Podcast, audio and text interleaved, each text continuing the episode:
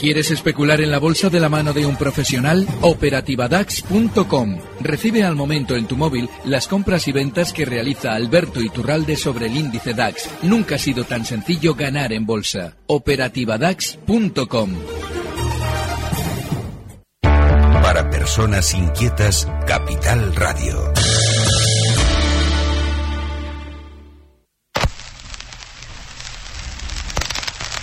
Hey, get a rhythm. When you get the blues, come on, get a rhythm. When you get the blues, get a rock and roll feeling in your bones. Put taps on your toes get gone, get a rhythm. When you get the blues.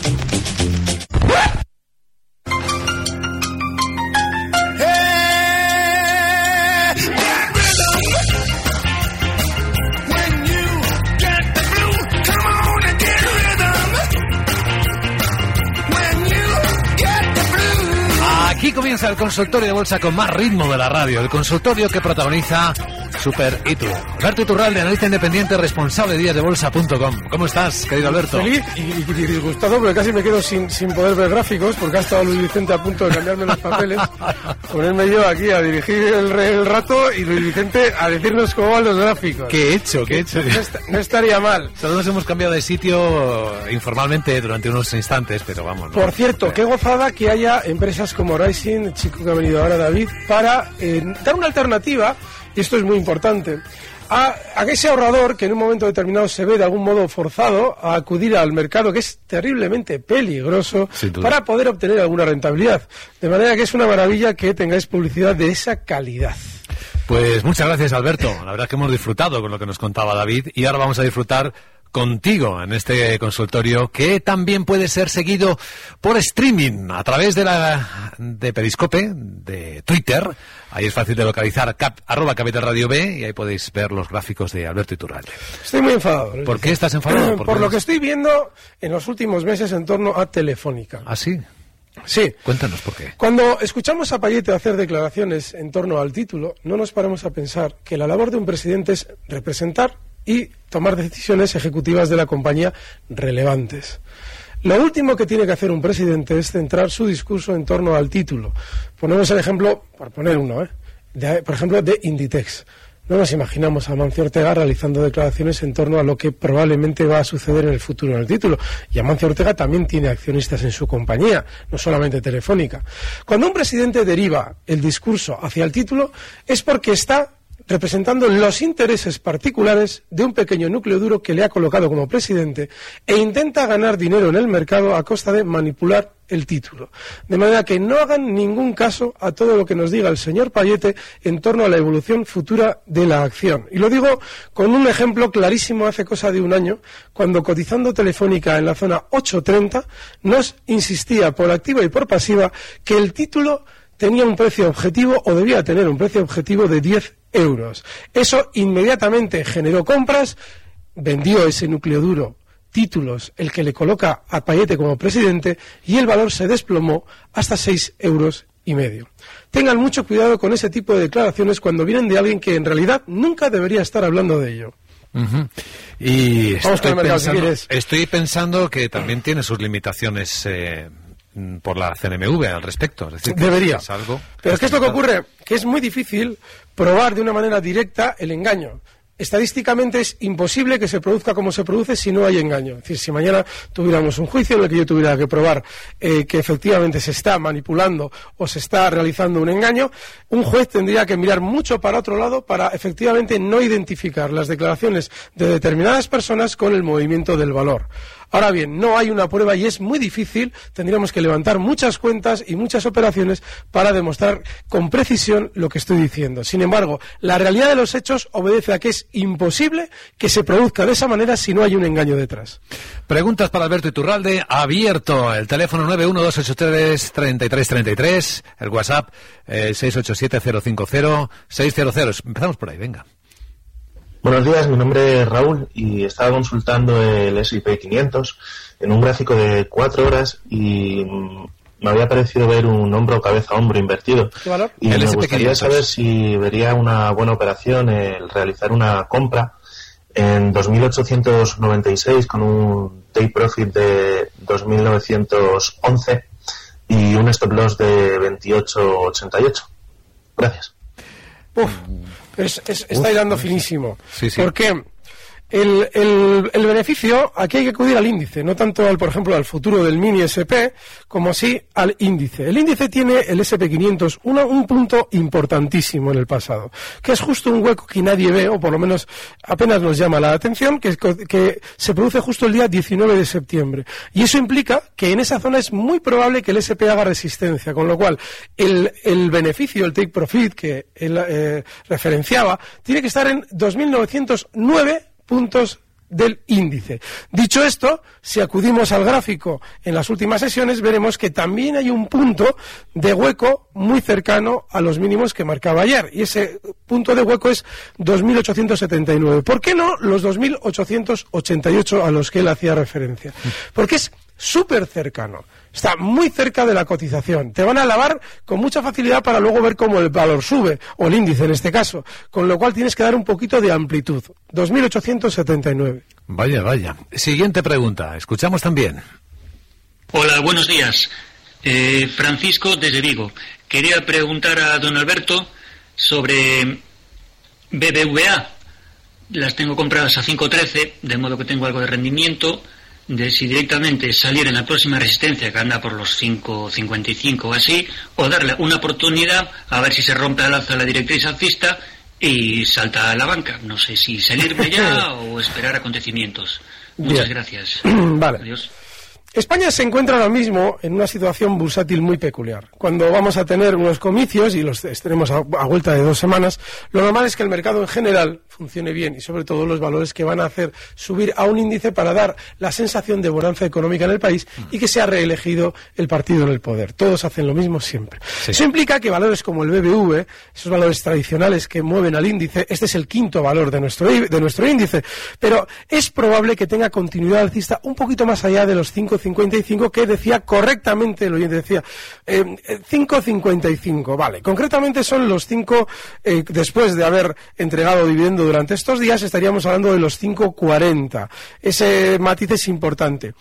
Lo, lo, lógico es que tenga algo más de subida, por esa sensación de bonanza que seguramente vivirá el mercado durante las próximas semanas. Y esa subida puede llevarle hasta zonas de 5,60, incluso llegar hasta 5,65, una zona en la que hizo hueco justo durante el mes de agosto del 18 y que ahora va a ser resistencia, con lo cual yo sí aguantaría un poquito más, colocaría un stop, en este caso de un ligero beneficio en zonas de 5,28 y mientras tanto intentaría aguantar hasta esa zona 5,60. En León está Benjamín esperando para preguntar. Hola, Benjamín, buenos días. Hola, buenos días, ¿qué hay? Mira, Alberto, quería preguntarte si ves alguna ventana de entrada en IAG y en la portuguesa Semapa. Venga, buen programa, hasta luego, buenos días. Pues muchas gracias por la pregunta. No, ventana de entrada, es decir, una oportunidad en la que eh, tú digas, vale, aquí hay algo que me debe hacer comprar. No, no, porque si te fijas, en el caso de IAG, que se cotiza ahora en 6.28, se está acercando con muchísima eh, velocidad, pero a una zona clave, clave además de super resistencia. Cuando eh, hablamos de precios, eh, lo que antiguamente llamaba Antonio Sá del Castillo, zonas de control, además muy bien denominado de esa manera, porque ya le, le, le quita el revestimiento de soporte y resistencia, es decir, puede ser a la baja o al alza. Esas zonas de control, en el caso de IAG, por arriba es clarísima. No solamente porque en un pasado relativamente cercano ha servido de soporte, estoy hablando justo de la zona 641, 640, sino que también sirvió en su día de resistencia. Mucho tiempo antes, en el año 2016, también fue resistencia. ¿Qué es lo que pasa ahora? Cotiza en 6,28. Puede ser, el arranque de estos días, puede ser que implique una ruptura al alza de esa resistencia. Pero incluso aunque fuera así, aunque se coloque por encima de 640, tienes todo un campo de minas de resistencia antes de alcanzar un beneficio razonable. Con lo cual, puede producirse una subida, pero es muy difícil intentar aprovecharlo. Yo, desde luego, no lo haría. Ha hablado de un valor portugués que estoy intentando aquí encontrar y no estoy consiguiendo, con lo cual tenemos que ir a otro. Bueno, pues eh, al siguiente, lo sentimos. Por cierto, vale. recuerdo grande a Antonio Sá del Castillo, que lo has citado y no he podido por menos. Es un maestro, ¿eh? De emocionarme recordándole. Sí, sí, sí. Venga, otra pregunta. Eh, buenos días. Eh, eh, soy Manolo de Alicante y esta es una pregunta para el señor Iturralde. Eh, recientemente he entrado en Boeing a 375 dólares eh, y me gustaría saber si continúa pensando el señor Iturralde lo que nos comentó hace unos días de que este es un valor que podría alcanzar los 420 dólares. Muchas gracias y enhorabuena por el programa. Sí, lo continúo pensando. El problema está en que cuando un valor se encuentra en vaivenes debidos a hechos inicialmente fortuitos, esos dos accidentes, y decisiones cada día una diferente en torno a la compañía, dejamos de fabricar esto, en tal país no nos dejan poner tal. Eh, tenemos que entender que caídas como la que hemos vivido durante estos días son normales. Yo en su día colocaba el stop eh, cuando hablaba de Boeing en zonas de 385 dólares. No hay que estar en ella. Yo sí estoy. Sí estoy porque le doy margen a un valor en el que mi objetivo alcista no está exactamente en 420. Ya lo irán viendo. Si va como espero, porque me puedo haber equivocado y el valor descender por debajo de zonas de 360 dólares, que eso sí sería ya preocupante y probablemente yo ahí me plantaría ya una salida de mi capital de Boeing. Eh, la subida probablemente debería ser más, pero hay que entender que quien en un momento determinado siga el mercado muy de cerca y pueda sentirse afectado por un recorte, pues yo que sé, del 3-4% en un valor, o más en este caso, pues no tiene que estar en Boeing, porque hay que ver cómo poco a poco la cosa se va calmando y efectivamente si quiere subir retoma la senda alcista, pero ya lo ven, había iniciado una subida que llegó hasta zonas de 398 y de repente otro recorte hasta los 365, ahora cotiza en 370. Yo estoy muy tranquilo, pero sí es cierto que para estar todos los días hablando de Boeing, lo mejor es no estar, porque si no nos va a volver locos. Sí, Mm. en, en el plano tranquilo estoy dentro de Boeing y muy bien además. Venga, vamos con otro. Hola Alberto Iturralde y compañía, muy buenos días, llamo, soy José de Valencia, muy rápido, voy a ser muy breve. Bayer, mm, ¿hasta dónde puede caer? Te escuché hace una semana y pico que hasta la zona de 50 para entrar, ahí crees que, es- crees que es seguro entrar. Empieza la bajada en Siemens Gamesa y un valor que está un poco olvidado, eh, Telefónica Deutschland, mm, que ha caído bastante estos últimos semanas o un par de meses. ¿Cómo la ves para, para poder entrar? Muy amable y buen fin de semana. Igualmente. Una pregunta, ¿Telefónica Deutschland tiene algo que ver con la española? Es decir, ¿es una, es una filial? Sí, ¿no? Me imagino que Pues sí. Creo que sí. Creo que sí. Buah, qué horror de valor. Aquí lo tengo, nada, ni tocar, es súper bajista. Además, está tomando una velocidad bajista telefónica Deutschland, pero de órgano grande. Nada, ni tocar, ahí no te metas. Es muy peligrosa. Puede tener rebotes por esas ganas sobreventa, pero ni tocar. Bayer, hay algo muy importante. Cuando hablamos, dices, bueno, ¿es entrada en 50? Pero primero hay que ver si llega efectivamente a 50. Es probable que lo haga. Pero hay que también entender que quien quiera especular en este valor no puede hacerlo apurando. Es decir, ahora ya un ahorrador en bolsa alemán que haya seguido Bayer en los últimos meses dice, no, yo estoy dentro. Estoy dentro en zonas de 55 sin problema.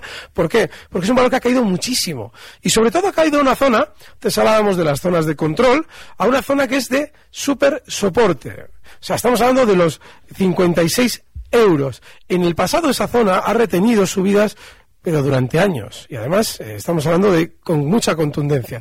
Con lo cual, un ahorrador en, en bolsa, en Bayer ya está comprado. Y tranquilo, tranquilo hablo, de aquí a muchos meses vista. Un especulador de corto plazo no puede apurar porque vas a intentar afinar y es imposible en un valor que está en una tendencia bajista y tiene que formar un giro el afinar en tan corto plazo. Caso de Gamesa.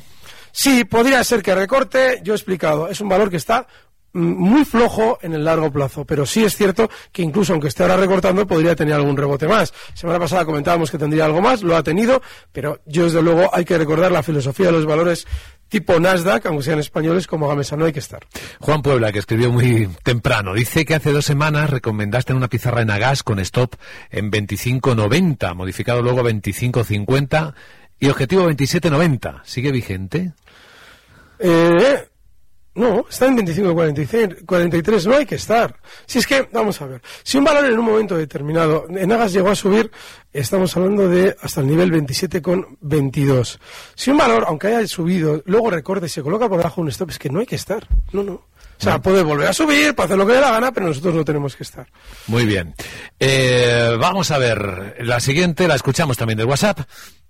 Buenos días, Luis Vicente y, ¿Cuánto tiempo? y don Alberto. Buenos días. Que además, eh, Antonio Sáez del Castillo, yo era un, un gran admirador suyo.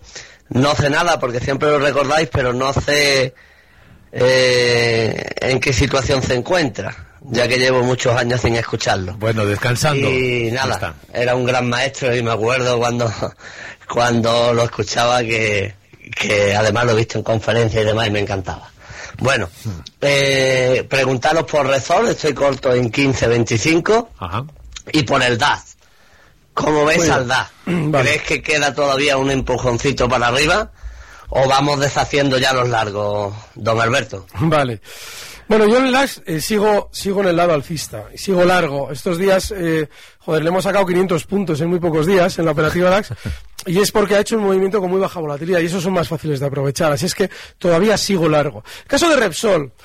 Hay algo detrás de este valor que le va a perjudicar y bastante. Yo llevo explicando ya meses que estoy corto. En Repsol he aprovechado ya un tramo y estoy en el segundo tramo en 15.35 corto. ¿Por qué? Hay algo que les ha llevado durante los últimos meses a promocionarse en exceso. Y lo han hecho porque saben que algo negativo va a afectar al valor. Así es que lo último que hay que hacer es estar alcista. Y nuestro oyente decía corto también. Bueno, pues yo sigo corto, tranquilo. Y bueno, pues veremos durante estos días, porque es una operación que no tiene un punto concreto en el que digas hasta aquí. No, quiero estar tranquilo y corto. Si estás conmigo, lo irás viendo. 1509, ahí está Repsol. Y la siguiente pregunta es sobre... Hola, buenos días. Soy Cesario de Barcelona. Quisiera preguntar al analista de hoy qué le parecería abrir una estrategia en Bonovia a precios actuales y dónde le colocaría el stop. Muchas gracias. Pues gracias, eh, querido amigo de Barcelona, Bonovia. Vale, mercado alemán, Bonovia. Eh, a ver, tiene algo bueno y es que durante estos días es un valor con una tendencia alcista a largo plazo enorme. Pero durante estos días ha tenido un recorte que tiene pinta de continuar un pelín más hasta una zona de soporte clara, que es la zona 44,60. Ayer cerraba en 45 euros. Vale, ahí te puedes plantear una entrada, yo incluso lo apuraría más. Estas zonas de 44,35. ¿De acuerdo? El stop inexcusable en 43,52 y estarías apostando porque el valor vuelve a la alza hasta zonas inicialmente de 45,80 euros. Tiene sentido. Eh, voy a pedirte una cosa, Alberto. O dos, Eres una las que tú persona tan generosa. Podemos hacer un regalo a nuestros oyentes de Periscope porque es que se nos va a acabar el consultorio en la radio, pero como hay muchas preguntas Sí. por correo, podemos quedarnos unos minutos más Faltaría más. por Periscope transmitiendo. Feliz, además, me voy a quedar. Genial. Pues eh, ya sabéis que si queréis seguir podéis hacerlo por Periscope, por Twitter, porque ahora llega el minuto de oro. Esto es para todos, momento muy esperado. ¿Qué estrategia traías para proponer esta mañana en la radio?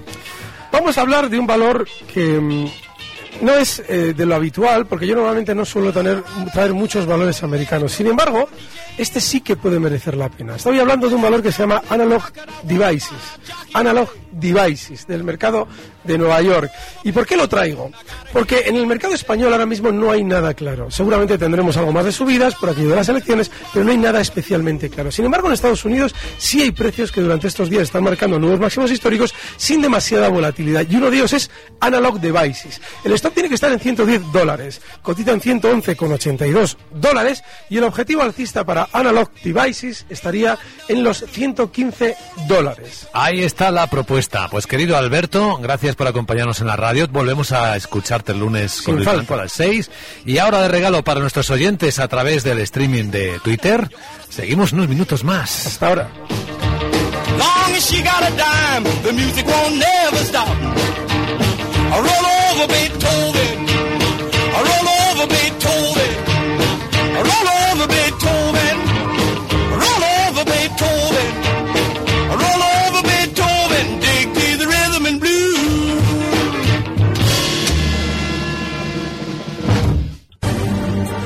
Recibe al momento las operaciones de Alberto Iturralde vía SMS en tu móvil. Operativa DAX.com.